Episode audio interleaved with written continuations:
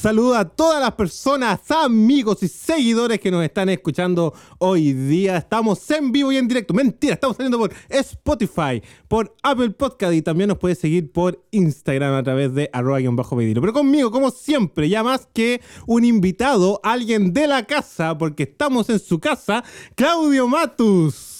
Por favor, preséntate. Estoy diciendo bien las S. Hola Marce, te veo apurado hoy día, no sé qué está pasando, pero En ¿qué tres minutos más toque queda. Ah, ya. Amigos, ¿qué tal? ¿Cómo están? Es una alegría poder saludarles, especialmente a cada uno de ustedes que nos escucha semana a semana a través de Veidilo.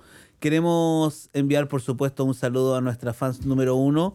Eh, Gaby, le están haciendo competencia. Verónica Lisbeth se está metiendo ahí por los palos para ser la, la fans número uno. Así que un saludo a cada uno de los amigos que nos escucha. Y por supuesto, enviarle también un saludo a el ejecutivo, que producto que ya son altas horas de la noche no puede, Muy altas. no puede venir con nosotros. Pero sabemos que está apoyando ahí a Bedilo. Oye, yo tengo también varios saludos a Iliane, a Jessica y también a Araceli Mardones, que dijo que teníamos que saludarla, me obligó a saludarla en este podcast y dijo que quería que tomáramos un tema.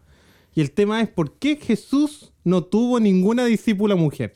Yo le dije que Claudio le iba a responder, pero no hoy día, no mañana, sino en Bay Dilo Night. Así que no se pueden Eh, perder. Si tú, lo hablamos el otro día, cuando hablamos de las mujeres. Pero bueno, lo vamos No a dejar escucha, para no escucha, no escucha nuestros Sí, podcasts. Eso es lo que pasa. Lamentable. Oye, eh, ¿dónde nos pueden escuchar las personas que nos están siguiendo? Nos pueden escuchar por eh, Spotify, ah, en Ve y Dilo, obviamente si nos está escuchando es porque ya pilló el link, y en Apple Podcast, ¿no es cierto? Para los de la manzanita en Apple Podcast. Apple Podcast. Y nos puedes seguir por eh, Instagram, arroba guion bajo Ve y Dilo. Yo vi la otra vez que otro podcast también está saliendo por eh, FL Studio, no sé, pero no sé. No sé qué, no, no sé por qué estamos, no estamos saliendo por más canales. ¿eh? No, ¿Por qué no estamos bien. saliendo por YouTube todavía? Porque Santi está en cuarentena, obligado, entonces no quiere grabarnos, no quiere hacer nada desde la distancia. Pero Oye. le enviamos un saludo a Santi. Claudio, y ahora vamos a inaugurar un nuevo espacio que se llama Tu saludo por 5 mil pesos. Así que vamos a saludar a Kevin Olivares, a Pablo Filgueira y también a Stamping. Gracias, gracias por estar con nosotros. Oye, y tú también de- puedes de aparecer en este espacio 5 lucas por un Extraño a los amigos de Tam- Stamping. Lo- los no nos han enviado nada últimamente, así que vamos a entrar a, a revisar el contrato que tenemos ahí de, de esta parte. Pero saludos a todos los amigos, obviamente siempre es una alegría poder estar con, con ustedes. Sabemos que Stamping siempre nos, nos sigue. Eh, Kevin Olivares va, está pendiente. Cada viernes está tiritón ahí de poder saber qué, qué, qué- qué se dice de él. Pero queremos agradecerle y esperamos que venga pronto, no porque queremos grabar con él, sino que para que traiga las lucas que nos prometió. Oye, y la gente que va a ver nuestras historias por Instagram se va a dar cuenta de que yo al fin he cambiado mi silla. Así que ahora Sí. estoy en otro pedestal. Así que Eh, le hemos cambiado el sitial por un, Por un pedestal más- banquito. un banquito más, más alto. De a poco vamos, vamos cambiando ahí. Pero saludar a nuestro amigo de Goodbox Studio que nos Goodbox. prestan ¿no es cierto? los servicios para poder grabar este podcast. Y enviarle un gran saludo al hombre orquesta, que en la próxima temporada será el hombre sinfónico. El hombre sinfonía, sí, lo estaba esperando. Eh, octavo capítulo, quedan dos más para terminar esta temporada. Dos temporadas en el año, para mí es mucho, vamos por la tercera. Vamos por Eh, la tercera. oye, nos ha ido bien. Bien. Oye, y ya que hablamos de juegos bueno y malo, tengo que seguir yo diciendo que ve y Dilo Night, no se lo pierdan. Acá estamos convenciendo entonces para que caigan algunas lucas para esa semana. No, Baby Night eh, va a ser una transmisión única. Vein- Exclusiva. 20 dólares nos costó la, la transmisión. Así que bien. Vamos a vender las entradas punto ticket, ve y dilo próximamente. Claudio, traemos un tema excelente, interesante. No sé, pero vamos No, a a mí- conversar. a mí Ah, me intrigó, te, de te llama la atención. Pero Mira. si tú lo propusiste. Es que yo estaba viendo otra vez el código da Vinci. Eh, no me acuerdo cómo se llama ¿Esa, el, esa es la película prohibida? el Sí, y después hay tres más: Ángeles y Demonios y Infernus. Pues ahí no sé. Muy buena, véanla. y eh, hay un cuadro que todos conocemos que es el de la última cena. Y ahí hacen. De Miguel Ángel, Así es. si mal no recuerdo. Y dicen que ahí estaba María Magdalena. Bueno, ahí hay, todo un cuento del código da Vinci. Oye, pero un dato curioso. Eh, cuando eh, Miguel Ángel, ¿Miguel Ángel fue? ¿O Da Vinci que pintó el? No, Da Da Vin- porque Da el código Da Vinci. Vinci. Da Vinci, ya. Cuando se pintó ese cuadro, la historia, la historia dice que utilizó el mismo rostro para pintar a Judas y a Jesús. No, te En creo. serio. La historia dice que el mismo rostro que él utilizó para, para pintar y recrear a Jesús fue el mismo rostro que utilizó para pintar y recrear a Judas. ¿Da Vinci era contemporáneo, contemporáneo con, con Jesús? No, po, No, por cierto. no. ¿Y con Miguel Ángel? Puede ser, puede ser. No. Habría que preguntarle. Habría que revisar las redes sociales de ellos para ver ahí. Pero inter- un dato interesante. Eso se logra leyendo libros, no viendo películas. Es que la película no sale.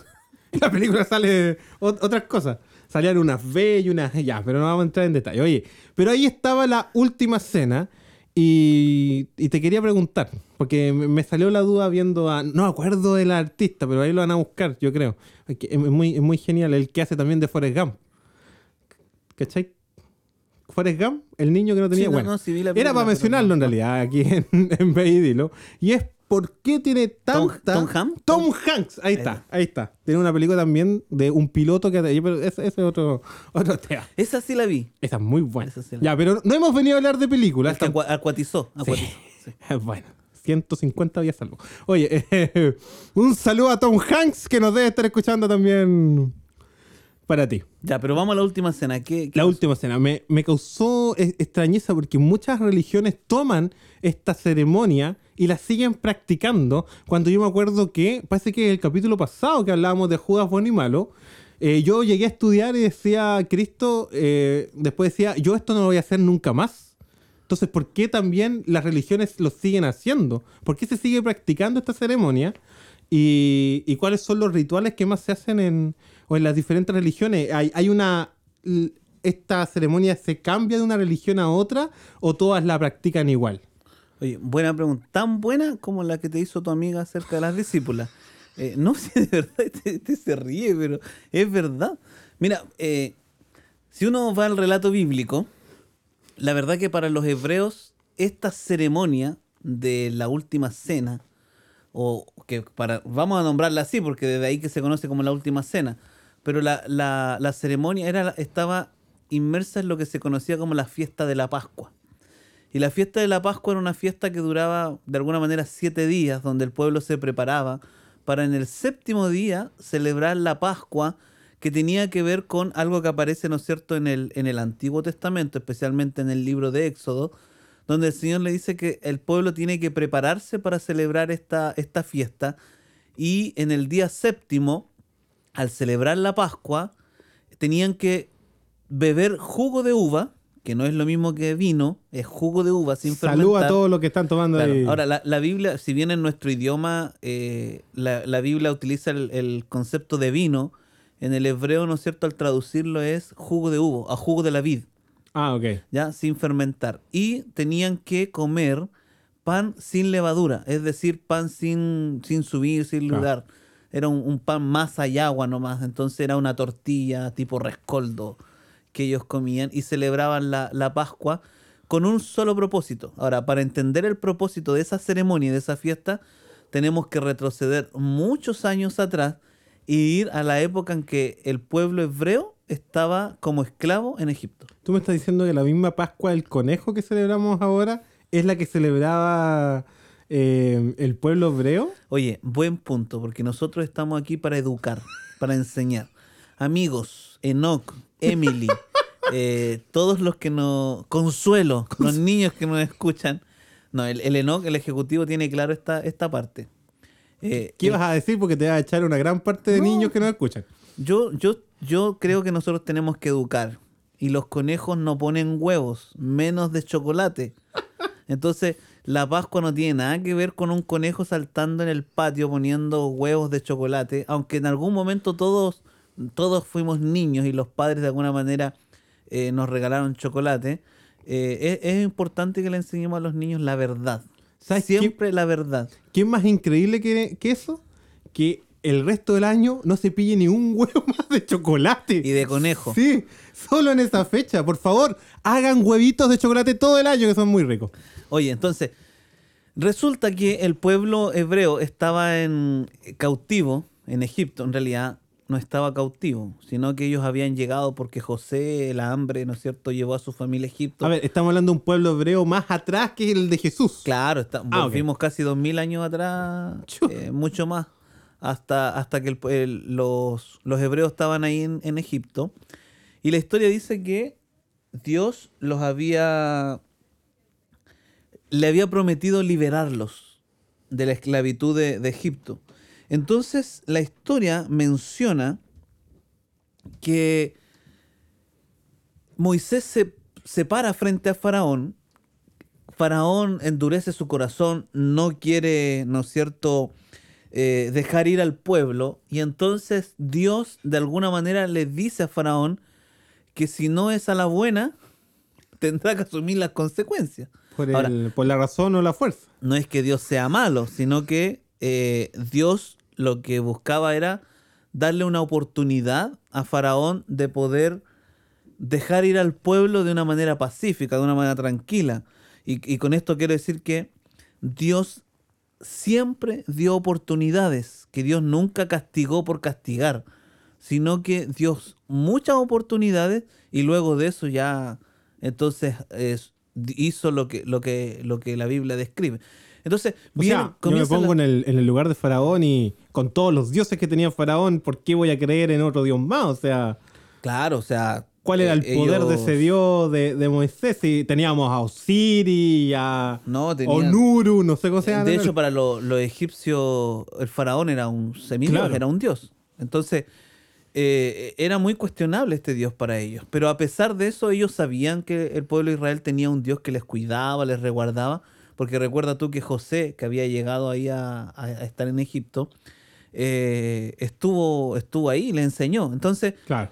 Faraón no quiso, no obedeció, vinieron las plagas y la última plaga tenía que ver con un acto de fe, de fidelidad, de confianza y que tenía que ver con la muerte del primogénito.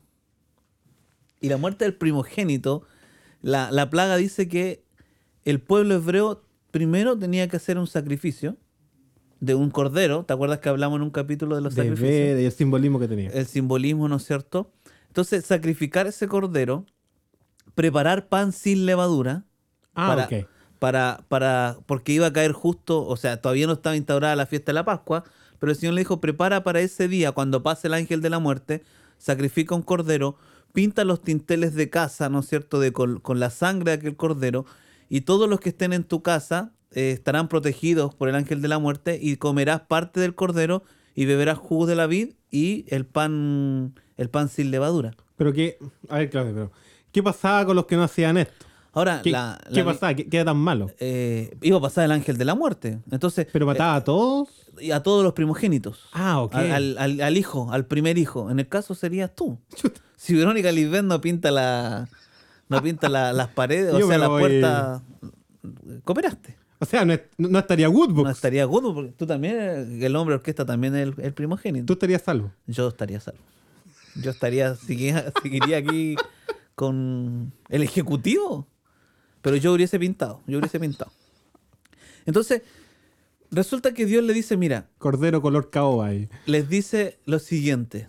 Desde este día será recordado esta fiesta de la Pascua que tiene que ver con liberación. Ah, ok. Liberación. La fiesta de la Pascua la recordarán como señal de que yo los saqué de Egipto. Y año tras año celebrarán la fiesta de la Pascua. Y durante siete días se prepararán y en el día séptimo comerán, ¿no es cierto?, pan sin levadura y beberán jugo de la vid. Ah, entonces tú me estás diciendo que esta ceremonia, desde que el pueblo sale de Egipto hasta los tiempos de Jesús, dos mil años estamos hablando, La siguieron al pie de la letra. todos esos años estuvieron, wow. Eh, Hay una cosa, el, el pueblo hebreo era de muchas ceremonias, de muchas tradiciones, por eso Claro. tenían ciertas costumbres los fariseos que no, no calzaban con Jesús. Jesús también seguía, cumplía la tradición y guardaba la ley. El tema es que él vivió un evangelismo más práctico, más Claro. abierto a los demás, pero los fariseos eran tan apegados a la ley que si no la cumplías al pie de la letra, si no andabas cierta cantidad de pasos los sábados, si por ejemplo cargabas un pañuelo ya era trabajo para ellos, entonces tenía que estar cosido. Una pregunta, ¿los hebreos continúan celebrando esto? Don. Francisco, Mario Krosberger. ¿Se, ¿Sigue celebrando la, la última cena? como Farcas, judío? Farcas. Farcas. Farcas. Siguen celebrando este tema y no solamente ellos. No solamente ellos. No te creo quién más. Porque ahora volvamos, Ya. No, avancemos no, dos mil años hasta, hasta la pregunta de, de Judas bueno y malo. Porque resulta que la historia bíblica dice que Jesús le dice a sus discípulos, y aquí, y con ese, con ese, con esta frase que les menciona, dejan claro que él la había celebrado. Y dice, ha llegado el momento en que celebre la última Pascua con ustedes Así y es. ordena a sus discípulos que busquen un lugar, un aposento, donde pueda celebrar la Pascua con ellos. Y le dice a sus discípulos que preparen el lugar. Por eso otro día hablábamos de Judas bueno y malo como el tesorero, Claro. porque tenían que comprar el jugo, tenían que comprar Ah, la harina ya. para hacer el pan. Arrendaron el lugar. Quizás arrendaron ahí el- los estudios de Goodbook de la época. Y entonces eh, dice que eh, prepararon. Obviamente la Biblia da a entender que era una mesa Claro. a- amplia, quizás, no sé, dice que estaban los discípulos, no sabemos si había más gente, pero dice que Jesús estaba con sus discípulos ahí. Y entonces hace, hace dos cosas. Y, y la primera que dice que cuando Jesús sube al aposento alto, al lugar donde iba a celebrar la Pascua, llegan los discípulos y la Biblia dice que Jesús se ciñe el manto y les dice, es necesario que yo les lave los pies. O sea, mm, todavía no hablamos del rito. Todavía no hablamos del rito, del pan ni del jugo, sino que les dice es necesario que en esta fiesta, en esta Pascua, yo les lave los pies. Ahora, algo extraño para nosotros, pero algo normal para ellos. Ah, era algo. Porque de que se acuerdo a la costumbre, a la cultura, cada vez que llegaba alguien a la casa, el, el dueño de casa, en este caso, si es que no tenía un criado, o el criado de más confianza, le tenía que lavar los pies al que llegaba, dándole la bienvenida a la casa, pero también tenía que ver con un tema de higiene. Claro. Recuerda tú que no tenían los zapatos que tenemos nosotros ahora, sino que eh, caminaban en el polvo. Uy, está pasando un helicóptero, parece, por acá. caminaban y se llenaban de polvo. Entonces les, les lavaban los pies como señal de bienvenida. Y entonces cuando Jesús les, les lava los pies y se ciñe, hay algunos que se botaron ahí a choro, como se dice en buen chileno. Ah, pero a ver, Jesús toma el lugar de este esclavo, de, De este siervo. De este siervo. Y, y entonces le hizo a sus discípulos, es necesario que si ustedes quieren participar de esta Pascua, yo les lave los pies. Toma. Y aparece eh, el apóstol Pedro, aparece Pedrito, el trueno, ahí el chispita, y le dice, "No, ¿El sanguíneo, dicen algo? a mí no, no me vas a lavar nada. Y el Ah. Señor le dice, es necesario que yo te lave. Y Pedro entonces dice que agacha el moño y le dice, bueno, entonces lávame completo. Ah, o sea, era extremista No, el, era el extremista, amigo. Era extremista. Entonces, mira, Jesús le hace y dice que le lava los pies uno a uno, incluso a Judas. Le la- a los dos. A los 12 Lava discípulos 24 pies. le lava los pies. Entonces, y les dice que eso que él hace, lo hace con un solo propósito, de enseñarle a sus discípulos que ellos estaban para servir al prójimo. Recuerda tú que uno de los grandes mandamientos que Dios les dejó a sus discípulos previo que subiera al cielo, ama a tu Dios como a ti mismo, perdón, ama a tu Dios con todo tu corazón y a tu prójimo Claro. como a ti mismo.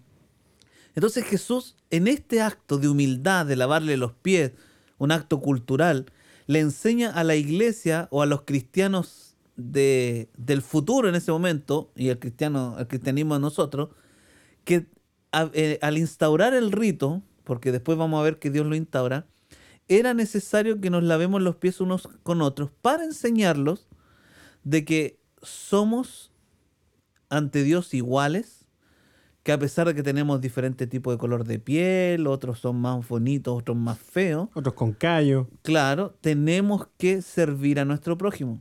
Y una de las cosas de servir, yo no sé si uno andará por la calle lavándole los pies a cualquiera, Sí, po. ¿viste? Entonces, Jesús les dice, "A- yo no hago, ¿no es cierto?, distinción de personas, sino que quiero enseñarles que ustedes desde hoy en adelante están para servir. Pero me está diciendo entonces que existen religiones de que Existen. cuando hacen este rito de, de- de la última cena, antes se lavan los Sí, pies. especialmente en el pueblo judío, en la, en la, en la sinagoga, y esto se da un poco más en, en las eh, iglesias evangélicas. Claro. en, en las iglesias protestantes, que así le llaman, ya no, sino que en la no católica, seamos honestos, en la no católica, ¿ya? Y quizás hay alguna otra que no lo haga, pero generalmente es en las iglesias protestantes, previo al rito que vamos a comentar ahora, eh, se lavan los pies entre matrimonios, es decir, el esposo a la Ah. esposa, eh, los hermanos, hombre con hombre y mujer con mujer, porque sería, ¿no es cierto? Igual hay un tema ahí de cuidado de que un hermano que no le lave los pies a una hermana o, un- o se pueden ahí pasar de listo. Hay que cuidar, hay que resguardarse. Pero, pero se da, se da. Hay, hay, hay ¿Solo con- personas mayores o los niños no, también pueden la, mira, la Biblia deja en claro que esto es para todos. Ah, ok. No, a diferencia de ciertas, de ciertos ritos, eh, lo único que pide es que la persona pueda entender y comprender el, el- el- el sentido que tiene este, este rito. Por lo tanto, no hay. Todos- no no to- necesita. Ya sé dónde va tu pregunta. Sí. Dale. ¿Todos, todos o tengo que pertenecer a la iglesia? Ahí va mi respuesta. No estamos Está- con- No, estamos, no. pero ya a esta altura, hasta los pensamientos nos conocemos. Eh, no necesitas ser parte de la iglesia. Ah, ok. ¿Por qué? Porque el rito, que vamos a aprender un ratito más, tiene que ver con, para quienes son bautizados, reafirmar su fe en Dios, con volverse a comprometer o abrirle las puertas del corazón a, a este Salvador llamado Jesús. O sea, también hay un, hay un mensaje que, que se da en este rito. Claro, entonces una vez que se lavaron los pies, pasan a la mesa y entonces comienza el rito. Y la Biblia dice que Jesús le dice, cada vez que de este pan y de este jugo bebieran y comieran, hacerlo, dice, en memoria de mí hasta que yo vuelva. Y ahí es donde entonces el cura le da la hostia a- y dice, Esa. hermanos. ¿Puedo poner en eco esta parte? Hermanos. Oye, yo creo que un día a ti te van a venir a buscar y te van a... Oye, yo, yo, este año no vamos a tener, eh, ¿cómo se llama esto que hacen la, la reunión de los judíos y los católicos vamos para, la- para el 18 de septiembre? La, bueno, ustedes siempre hacen una junta gigante en la iglesia, Ah, el, culto de gratitud, dices ese mismo. Y, El yo- Te Deum. El Te Deum, y ahí sale el judío. Marcelo, y lee toda la No- Biblia. No se juntan. Se hace el Te Deum católico y el Te Deum evangélico. ah, no hay. se invitan, pero no, Ah, no se mezclan. Pero mira, Igual que los políticos. exactamente desde, desde, esa, desde ese momento fue instaurado este rito. Ahora, Jesús, ¿no es cierto?, les dice, eh, lo encontramos en el libro de, de Hebreos, eh, o en el libro de, no, en el libro de Romanos, parece que lo encontramos, se, me fue la, la cita, pero también lo encontramos en los evangelios cuando Jesús le dice, mira, cada vez que comiereis de este pan, hacerlo en memoria de mí hasta que yo venga. Cada vez que bebieres de este jugo de la vid, bebedlo en memoria de mí hasta que yo venga. Y les dice, este pan representa mi cuerpo, que por ti o por mí es, mm, es partido, molido, o es, ¿no es cierto?, quebrantado, porque él hacía referencia a la cruz del Calvario, cuando iba a ser crucificado. Aquí hay mucho simbolismo, igual Eh, como es en, simbolismo. en, el, en el santuario cuando se Exacto. Y el jugo de vid le dice, esta es mi sangre, que será derramada, ¿no es cierto?, Eh, por, por los pecados de, de este mundo. Ahora, Claudio, ¿de verdad nos estamos comiendo la carne y tomándonos el, el- la sangre de Ya, Cristo? mira, eh, aquí no, no vamos Me a entrar, perturba ser vampiro. no vamos a entrar en, en, en polémica. Siempre hemos dicho que aquí no tenemos nada contra alguna religión. Pero generalmente la iglesia católica, cuando hace este rito, que lo hace en cada misa, eh, cada, todas. cada domingo, sí, en, casi todas la- las O misas. sea, ¿hay un negocio ahí? O sea, el que vende los pancitos Puede, puede ser ahí, no sé, no sé cómo conseguirán el pan y el jugo. stamping, Eh, no, eh, ¿cómo se llama? Eh, infusion. Infusion. Infusion. ¿Hay un negocio ahí? sí, ahí, Infusion.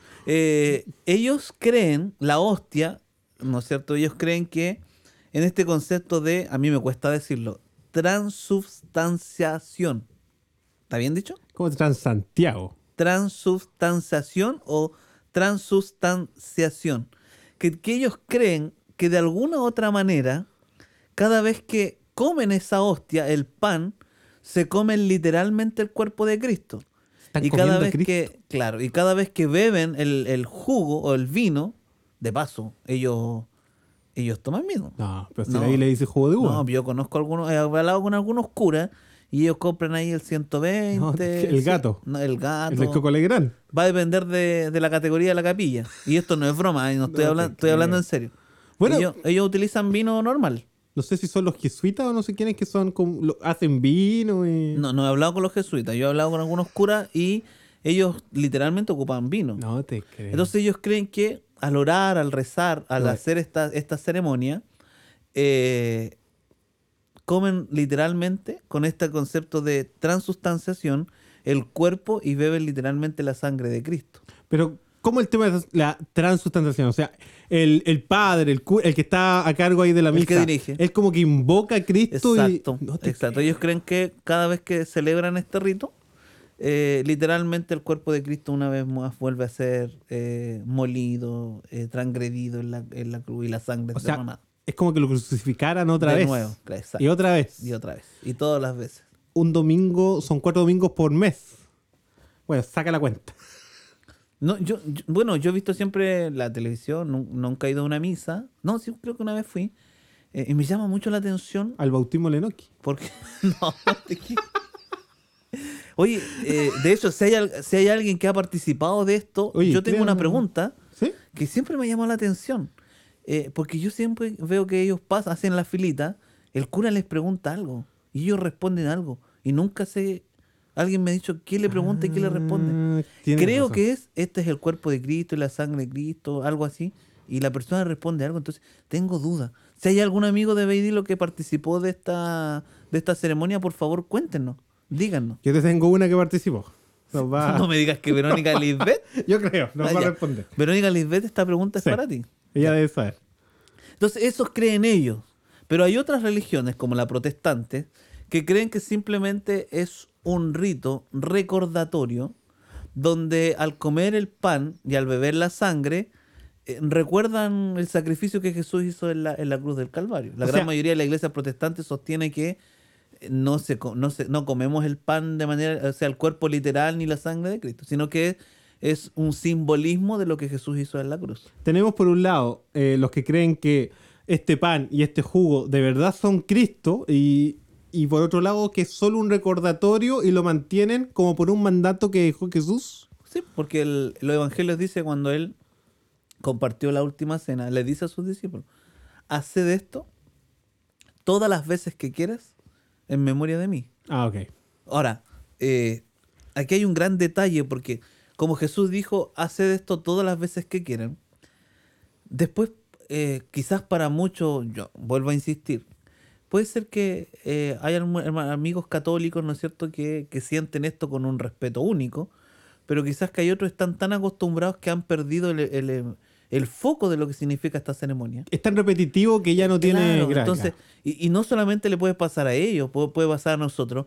De hecho, en la Biblia hace mención de que eh, el- los corintos sabían, había, esto era tan normal para ellos que lo practicaban tan seguido que dejó de tener el sentido que, que tenía. Claro. Y, y- y Dios y el apóstol Pablo les dice, mira, eh, participáis de la cena del Señor y no lo apruebo, porque vienen acá y cada uno se sacia y, y se llena de pan y bebe, de- y bebe el jugo de vid, incluso dice hasta quedar saciado. O sea, Pero- era más que un... Claro, y no les importa, no les, no les importaba en realidad el significado. Claro.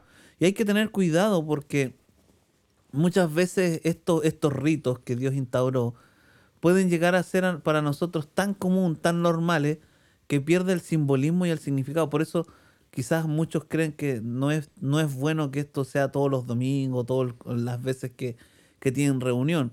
Eh, hay iglesias que cada tres meses, una vez al trimestre, una vez al semestre. la iglesia igual tiene que tener una buena billetera para hacer todos los fines de semana comprar pancito y... Ahora, pero se hace, pues se hace, si es, si es pan sin levadura, ¿no? harina integral, aceite de oliva y listo. Claro, claro, igual no, no es tan caro. O sea, el aceite de oliva sí es carito. Hoy día- Oiga, a los, productores del aceite de oliva bájenle un poquito el precio. ¿Pero que- ¿Con aceite de oliva o lo está haciendo con aceite mirasol? ¿O aceite quemado? No, eh, bueno, la cultura dice que era aceite de oliva natural. Ellos no usaban otro aceite, y si no habían No había otro tipo de aceite en la época de Jesús, po. era Ah, aceite claro, de oliva, ¿no? no existía. ¿Aceite de coco? ¿Se podrá ocupar aceite de coco para hacer el, el pan?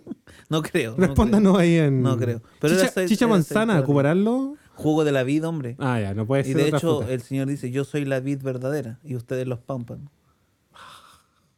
que no- Me callaste con un escrito está. Te mandaste un escrito está. Pero obvio, Te mandaste un escrito está. Oye, dicho, entonces, menos películas, más Biblia. tenemos por un lado, claro, los que creen que esto de verdad es Cristo que se están comiendo y bebiendo. Por otro lado, los que mantienen este rito, eh, casi un rito hebreo que lo hacen propio. Pero es ¿cuál que no, es? no fue un rito hebreo. ¿No? Porque el Señor, una vez que compartió con los discípulos, abrió este rito y dice, todos los que crean en mí, participen de este rito. Ah, ok. Entonces, obviamente para los hebreos era un, recordatorio de que los había sacado de Egipto. Para nosotros, en nuestra época, es el recordatorio de que Jesús murió en la cruz. Ah, ya, ya, ya. Ya. Estaría bien hacerlo en Semana Santa. Puede ser. ¿Uno Ahora- lo puede hacer en su casa? Mira, va a depender de cada iglesia. Ah, ya, Por ejemplo, ya. hay iglesias donde este rito lo tiene que guiar el pastor. Ah, ya. Hay otras iglesias donde se le da también la autoridad a los- al líder de iglesia, al ayudante del pastor, al anciano, que como se le llama, Al líder de la eh, secta. al diácono, ¿no es cierto? En la iglesia católica creo que el, el diácono igual la puede oficiar con, autorización, Sí. junto con el, con, el, con el cura. Entonces va a depender de iglesia. Ahora, por ejemplo, eh, La iglesia de Messi. Eh, ¿Practicará la No transubstanciación? sé, oye, tú te metí en cuestiones y nada que ver, pero, pero mira, eh, sí la Biblia deja en claro que eh, sí se puede hacer en casa porque la orden también de, del Señor es llevad este rito, esta ceremonia a los enfermos, Ah, a los que están postrados. ¿Para qué? Para que también participen y tengan la oportunidad de abrirle las puertas de su corazón a Jesús o, ¿no es cierto?, al participar de, este, de estos emblemas, en renovar su compromiso con, con Jesús. Ahora, yo he conversado con muchos amigos que son de la iglesia y me dicen, y yo investigué un poco porque tú dijiste vamos a hablar de este tema, entonces yo No, investigué. tú me dijiste la semana pasada. Entonces, yo te quiero poner en aprieto porque eh, me dijeron, Marcelo, pero también nosotros lo ocupamos como un rebautismo.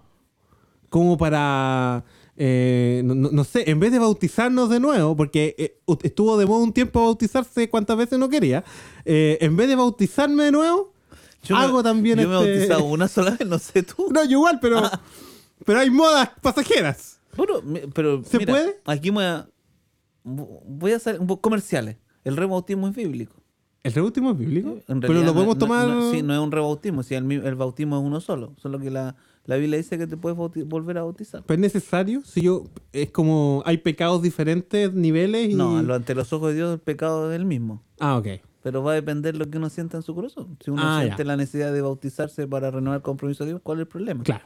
El gran problema que, que la gente tiene es este cuestionamiento de las demás personas. Uy, ¿por qué se está bautizando? ¿Qué hizo? Como ya el corderito allá. Claro.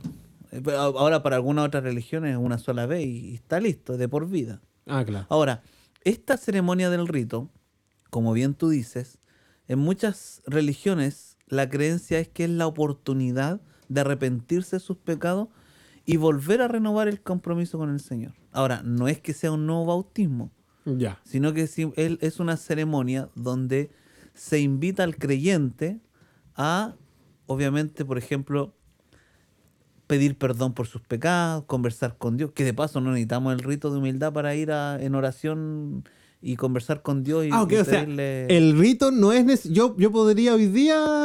Basta que dice la Biblia, la Escritura dice que puedes, ve a tu aposento y el Dios que está en los cielos te escuchará. Me sacaste un peso encima. Yo estaba comprando pan sin levadura.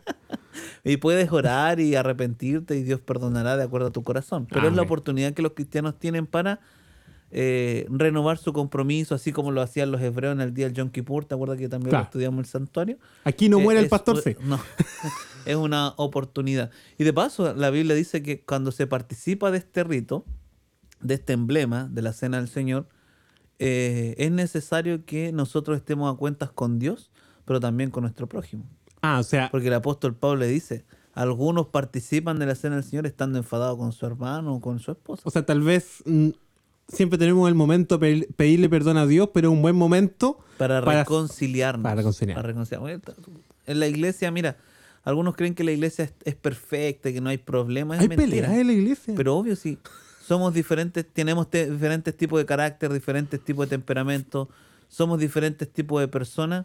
Oye, hay peleas en la familia, que son, no familias, no va a haber en la iglesia, que somos eh, de diferentes lugares. Eh, lo importante es que en la iglesia, a pesar de, de los- de las diferencias no doctrinales, sino que de carácter, se puede, ¿no es cierto?, arreglar las cosas conversando y todo el tema. Sí, es obvio, es normal que haya un problema. En vez de Dilo Night, ¿podríamos hacer una cena del Señor? Se podría, ¿Se podría? se podría. ¿Mostrar el rito, dices tú? ¿Tenemos las lucas, Kevin? ¿Mostrar el rito? Me dice que no. ¿Mostrar el rito? Sí, pero ¿Mostrar el no, pero busquen en YouTube un rito de la Santa Cena. Ahora, ese día, O cuando hace la última, la cena del Señor, ¿era agua y también Cristo la convierte en vino? No, pues ese es otro episodio, pues chelo. Ese lo vimos pues en un directo. No, en un indirecto, eso en- se encuentra en las bodas de Caná de Galilea, cuando Jesús toma el agua y la convierte en vino.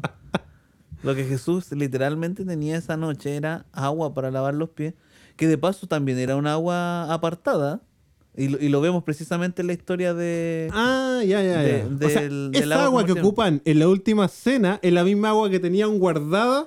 No sé o si sea, era la no misma, la misma, sino pero- que tenía el mismo propósito. Claro, el mismo propósito. Tenía el mismo propósito, Ah, de ok. poder Vamos conectando la limpiar, Biblia. de poder limpiar, de poder buena. purificar. De- porque se creían en, en los hebreos que cada vez que hacían una ceremonia, había una fiesta, ellos apartaban un agua para conforme al rito de la purificación de los judíos, que tenía que ver con la Claro. limpieza. Oye, eh, estábamos como conectando acá. Gaby. Bueno, en, en esta también, en última cena, Judas se convence de que Cristo, ¿cómo me está lavando los pies? Pero mira, ahí, ahí nos damos cuenta de algo importante, especialmente a los amigos que nos están escuchando. Dicen, no, que algunos quizás dirán, no soy digno de participar de estos Claro. ritos. Oye, Judas tenía clara la película en ese momento y Jesús aún así lo amó tanto que le lavó los pies, También, claro. le, le partió el pan, compartió con ellos el vino. Seré yo, Señor. Claro. Ahora, a mí me llama mucho la atención, Marcelo, porque dice la Biblia que Jesús tomando el pan, la tortilla, dio gracias, la partió y la repartió entre ellos. O sea, no es que había un pancito para cada uno, Era uno. era uno para todos. Y lo mismo dice, y, y sirviendo el vino, el jugo de la vid, levantó la copa, dio gracias y le dice, ¿no es cierto?, que, que beban. No dice que habían 12 copas, que había una. Ahora, en, en- Ahora por un tema de higiene, en cada uno en las iglesias tiene su vasito. más ahora con No, más ahora hay, que resguardarse. Pero dejar en claro que era pan sin levadura y jugo de la vid. No dice ni un momento. Bueno, sea, la Biblia dice vino, pero una, Aunque tenía su una transliteración. ¿no? aunque tenía su momento que, que Jesús quería darle también como serio, había un, un tema de, de compañerismo, de, de camadería. Era un, era un momento familiar. Yo creo que no era, no era así como de camadería para la risa. No, claro. No era que se pusieran a contar chistes en familia, sino que era un tema de recogimiento Claro. para el pueblo hebreo. Ah, la, familia se reunía en torno a esta comida con un solo propósito. Recordar que Dios los había liberado de, de Egipto, los había sacado de, de Egipto. Claro, porque como todos compartían la misma copa, la, el mismo Ahora, era un tema familiar, ¿ah? era un tema que se que no iban a la sinagoga, sino que era un tema de casa, era un tema, entendiendo que en la cultura hebrea el, el padre de familia Tomaba era el- el- tomaba el rol del sacerdote, Ah, ok. que era el encargado de administrar la casa. Era, o sea, como que seguían con el con la misma idea de, de tribus, pero exacto. en un momento Ahora, las tribus se pierden igual. ¿no? Eh, claro, obviamente en nuestra época es un tema más, más de iglesia, más, más religioso. Eh, y qué bueno, porque al final en, la- en las congregaciones somos una familia y podemos compartir los unos con los otros, lavar los pies a, a diferentes hermanos. eh, eh, es un, para quienes hemos participado, es un acto de, de poder mostrar amor por el prójimo. ¿Tú has lavado los pies? Oye, yo no te vayas a reír porque tú te reís por todo lo que yo digo. Yo una vez. eh, si me vienen tocó- aquellas historias. No, sí, una que historia de contamos después de pedirlo. Yo vivía en Loncoche y me tocó ir precisamente a participar de una ceremonia de estas, de lavamiento de pies y Santa Cena al campo, hacia un, no voy a decir el nombre, pero sí, había que subir el cerro como dos horas. Terminaste exorcizando. Y no, pues, este, olvídate de ese capítulo. Y mira, y, y empiezan a llegar los hermanos de iglesia. No te creo. Y yo, ¿tú, tú sabes lo que viví en el campo? Yo vivo aquí a la vuelta del cerro. El hermano creo que había caminado como cuatro horas No, para llegar a la iglesia. calcetines gastados. No, olvídate. Y con botas, calcetines gruesos. De repente se saca. Yo le digo, hermano, yo quiero participar con usted. eh, un hermano ya adulto de edad, y, y no te cuento, sacó los zapatos y ahí te podrás imaginar. Y le lavé los pies. Ahora, no te digo que me- no me costó, pero lavé. Claro. Pero y ahí tú ves, tú, tú ves que, que Dios coloca en nosotros el don del, del servicio. Dejaste los pies, los calcetines y las No, botas. porque- de todo, de todo dentro de ese pie. Ahora te dije no te rías, pero, pero da, pues da. Claro. A veces la iglesia, que aquí en la ciudad ya uno se, se cuida más, todo el tema. Eh, quizá hay hermanos que hasta se lavan los pies antes de ir al rito, se cortan las uñas.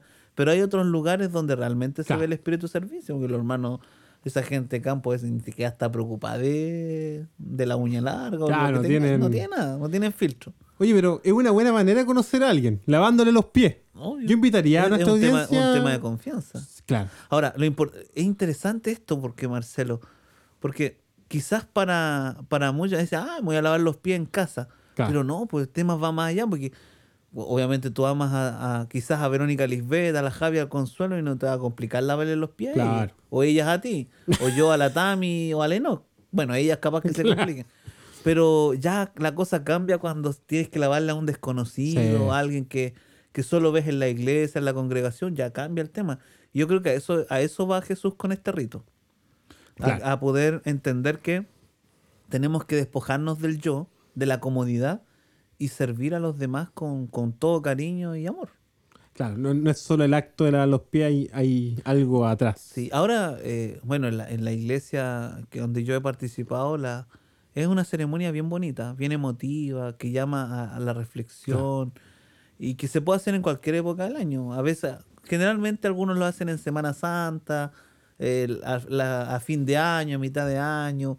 Eh, no vamos a entrar en detalles si es, es correcto llamar Semana Santa o no, pero, pero estamos.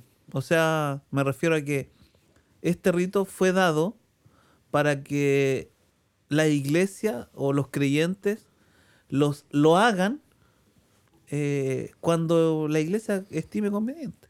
Hay una No una necesidad, hay una necesidad de, la, de las personas de hacer O este... sea, no hay una fecha específica, Claro. digamos. Sí, se no está establecido... Pero hay que hacerlo como, como lo instauró Jesús. O sea, Claro. tampoco, vuelvo a insistir, no, no, hay, no es el que comamos bebamos el, cuerpo de Cristo de manera literal. Pues sería, sería genial participar en la misa, ¿ah? 120 gatos ahí. es interesante también. Oye, eh, Claudio, Santas. No, ¿cómo, ¿cómo le vamos a llamar a este capítulo? ¿La última cena del Señor? ¿La Sí. hostia? ¿Hostia, tío? Oye, eh, bueno, hoy día este, esta, esta- este rito se conoce como la Santa Cena, porque Dios, Dios la instauró. Pero esa era la fiesta de la Pascua que ellos celebraron. Claro. No la del conejo, sino la de la liberación de Egipto.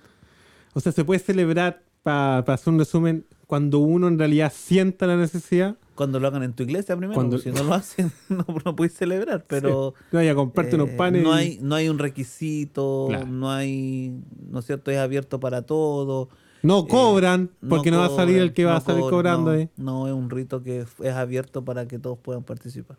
Eso. De hecho, yo he participado en, en lugares donde eh, se invitan amigos a la iglesia, la gente puede, participa, otros quieren ver, otros se, se emocionan con lo, con, con lo que ven. Y, pero es un, momen- es un momento Es un de momento, reflexión. claro, de reflexión. que llama a reflexionar a la persona. Porque son pocos los espacios de reflexión que tenemos en el día. No, Deberíamos yo- yo tener tengo más. varios, no sé Tú tú. tienes- No, yo llego ahora a dormir y... No, pero va- en va- el baño de esa tipos reflexión de, un poco. tipos de reflexión así como, como el de la Santa Cena, Claro. el momento, sí, son pocos. Pero Dios nos llama a cada uno a reflexionar, no, no necesita. Puedes Espero que- retirarte a algún lugar, a algún parque. las personas puedan reflexionar también escuchando Veidilo. Yo creo que muchos amigos reflexionan. Tú que estás escuchando, reflexiona. Pero, pero eso, Marcelo, o sea, eh, es interesante este, est- esta ceremonia y invitamos a los amigos que si tienen la posibilidad de participar de ella lo hagan porque es un momento bien emotivo, independiente si son creyentes o no, o que no tienen que ser creyentes, tienen que creer, independiente si son miembros Claro. de alguna iglesia o no, puedan participar. Pues la invitación está hecha y lo único que tienen que hacer nuestros amigos es ve y dilo. Ve y dilo. Deberíamos haberle puesto escúchalo y dilo, pero No, ve y dilo. algún día por YouTube. Sí, porque de primera creíamos que la gente no iba a ver, pero llegó la pandemia y, y solo nos escucha. Oye, aparte de invitarlos a hacer el, este rito, ¿Qué más tenemos que invitar a nuestros amigos? A seguirnos, ¿no es cierto?, en nuestra cuenta de Instagram. Sabemos que la mayoría nos sigue en arroba-beidilo. Eh, compartir nuestro podcast, ¿no es cierto?, en las diferentes redes sociales. Compartan el link por WhatsApp. Eh, escuchen, en, en- bueno, si están escuchando esto, porque encontraron Spotify, pero también Apple Podcast. Vamos a orar por el hombre orquesta para que también resucite ahí de su. Ha sido un día largo, ha sido un día largo. Oye, eh, y solo eh, invitar a los amigos que podamos seguir estudiando, conversando. Son temas que no siempre se, se conversan y, y agradecer cada uno de los comentarios que, que nos llegan. seguidora de Instagram destacada de la semana, Gaby. Gaby. Esperamos tu. Gaby, Gaby siempre eh, nos sube y comparte su historia, así que le enviamos un saludo. Ella envió un tema, pero es que es complejo. Vamos a transparentar.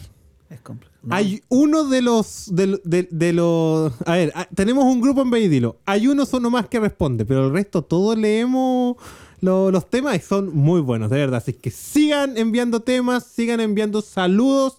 Y si también quieres que a ti te saludemos, el espacio de tu saludo por 5 mil pesos está disponible para que nos puedas ayudar. Oye, ahora yo creo que la- el próximo capítulo vaya a salir con que enviamos saludos por WhatsApp. ¿ah? Al estilo Beidilo. Pero un Le saludo, gustó a un Gaby, saludo ¿ah? a Le gustó a Gaby. un saludo a todos los amigos que nos ven. A mi mamá, a mi mamá, A tu mamá. que sí, me reclama. El otro día Kevin se quedó dormido, no subió el programa. Eh, transparentemos, por eso salimos tarde. Y me estaba reclamando. ¿Qué pasa con el programa? A Tamara y Enoch. A Tamara y no. Sí. Enoch, que lo echamos de menos. Si, lo- si escuchas esto, Enoch, te echo de menos. Vamos a volver a grabar más temprano para Sí. que pueda venir. Para que no se nos quede dormido el hombre. El hombre que está. Bueno, amigos, nos vemos. ¿Algo más, Claudio?